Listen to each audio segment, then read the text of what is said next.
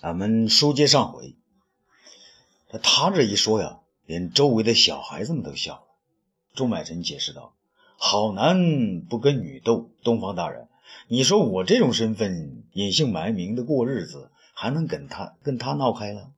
东方说：“说，那那救你命的老者呢？啊，他如今已经年迈多病，不能杀猪了。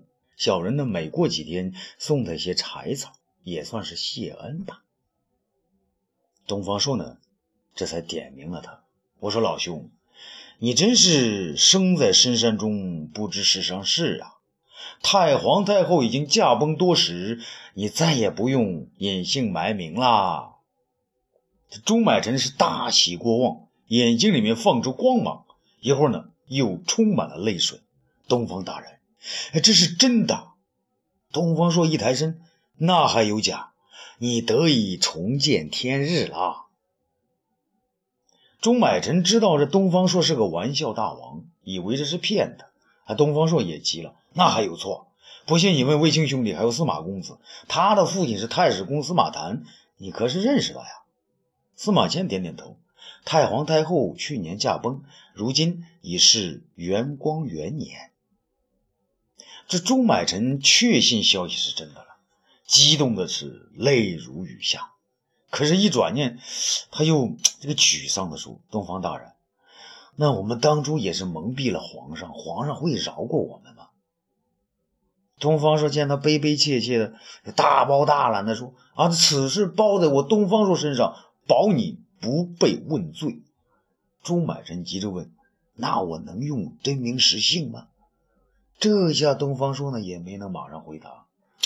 啊，这让我想想啊，可能不行。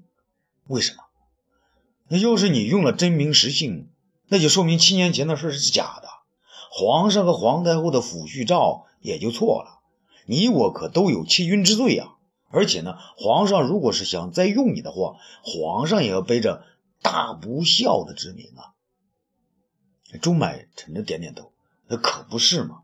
我想也没有那么简单。东方大人，你是否知道我在长安的夫人有没有改嫁呀？东方说：“这下来了精神，哪能呢？那不用说，皇上优抚他们，就我东方朔怎么地也不会让他们改嫁，不是？”东方朔高兴啊，钟买臣一高兴的又跪了下来。那我钟买臣就给大人您磕头了。东方朔拉起他，正色的说：“朱大人，六七年不见，别的本事你没见长。”倒是学会了磕头啊！以后千万不要如此。回到长安后呢，东方朔呢要劝皇上再度重用你，那时你可别忘恩负义就行了。朱买臣呢指天发誓：我朱买臣要是那样，还算人吗？那围在周围听他们说话的有几个樵夫，其中呢还有一个是懂事的。他对同伴们说：“龟龟，怪不得他认字呢。”原来是朝廷中贬下来的，快走，快去告诉那杀猪婆一声吧。卫青和司马迁等人呢，始终被蒙在鼓里。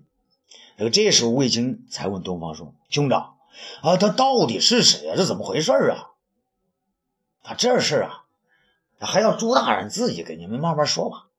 他转向朱买臣：“朱大人，现在呢，可得把你的故事说给他们几个听听啊，不然呢？”他们还在云里雾里，明白不过来呢。朱买臣点点头，啊，说说也好。不过看了司马迁一眼，又迟疑了。啊，东方朔明白，他是顾忌这个事情传出去。东方朔呢，拍了一下司马迁的肩膀：“司马公子，如果你将来当了太史令，可不准把这段事儿写入正史哦。”这司马迁好像明白了其中的一些奥秘，啊，在下谨守承诺。于是呢，东方朔和朱买臣两个呢，你一言我一语的将七年前那场风波和霸凌歪脖子树下的故事讲得有声有色。卫青、司马迁和霍去病呢，听得入迷，时而呢瞪大眼睛，时而呢开怀大笑。这时候呢，天色渐晚。五个人吃了些东西，朱买臣呢收拾了行李，要和东方朔等一道返回长安。他们呢先到集市上呢买了一匹马，让朱买臣骑上。朱买臣说：“哎，再给那位救他命的老人留点钱，告别一下。”众人觉得呢，他有情有义，也就一同跟着向朱氏走来。朱氏口上一个近四十岁的老妇，农妇，手持杀猪刀，虎视眈眈的在路口等着呢。这就是朱买臣的老婆，外号呢是猪头母夜叉。朱买臣见到他就害怕。东方大人，您看呐，那就是我娶的老婆，名字叫猪头母夜叉。虽说呢是他把我休了的，可是他今天呢可能要犯猪头脾气，我怎么办呢？东方说说，他请人修修写的休书，你带上了吗？带上了，这就是你的护身符嘛。别怕，你骑在马上，不要下来，看他能把你怎样。东方说呢一使眼色，这四个都是随过圣驾，还不知道怎么办吗？霍去病呢走到前面，卫青断后，东方朔在左，司马迁居右。四个人呢，把钟买臣围在中间。那休了钟买臣的女人呢，见此情景的，挥舞着杀猪刀，大叫道：“钟买臣，你这个挨千刀的，你不能就这样撇下我，撇下救过你命的老爹就走了哇！”众人向他身后一看呢，果然见一个老人坐在一个木床上，眼睛里呢流露出期待的神情，但不能说话。东方朔跳下马来。取出一大包钱，交给老人。老人家，你救了钟买臣，是个好人呐。这是一千贯钱，给你养老用的。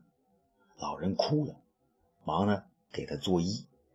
在一旁围观的人们见了，说：“这叫做好人有好报啊。”那妇人见到此状呢，自动的扔下了刀，她冲向前去，抱住朱买臣的马脖子，大叫。相公，你要走也把我带走吧，我是你老婆呀！一日夫妻百日恩嘛？别说我们夫妻三年多了。朱买臣转过头不理他，可他抱着马的脖子不让马走啊。东方朔转过去到朱买臣的另一边，向他呢要那份休书。朱买臣从贴身的衣服中取出那张诏书，交给东方朔。东方朔拉过那女人，手提休书的一角展开来，让她看。喂喂喂喂，这是你请人写的吗？那妇人看了看，没话可说呀。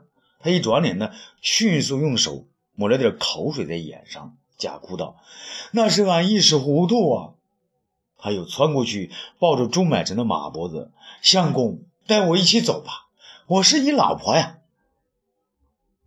东方朔走到路边，将路边一个卖猪肉的岸边的红红的一盆洗刀水端了过来。他再次拉过猪头母夜叉：“你这个女人呐，敢休你的丈夫，便是女中豪杰，我们都佩服。将来你还会青史留名的。可你现在这么一闹，不是把你一世英名闹没了吗？俺不稀罕你说的那些，俺就要跟他走。那妇人呢，倒是缠住了。”啊，止住了缠呢！啊，过来过来，你看这盆水啊，这是洗杀猪刀用的水，俺整天见到。你看清了啊！东方朔呢，将这盆血水全部泼在了马头前。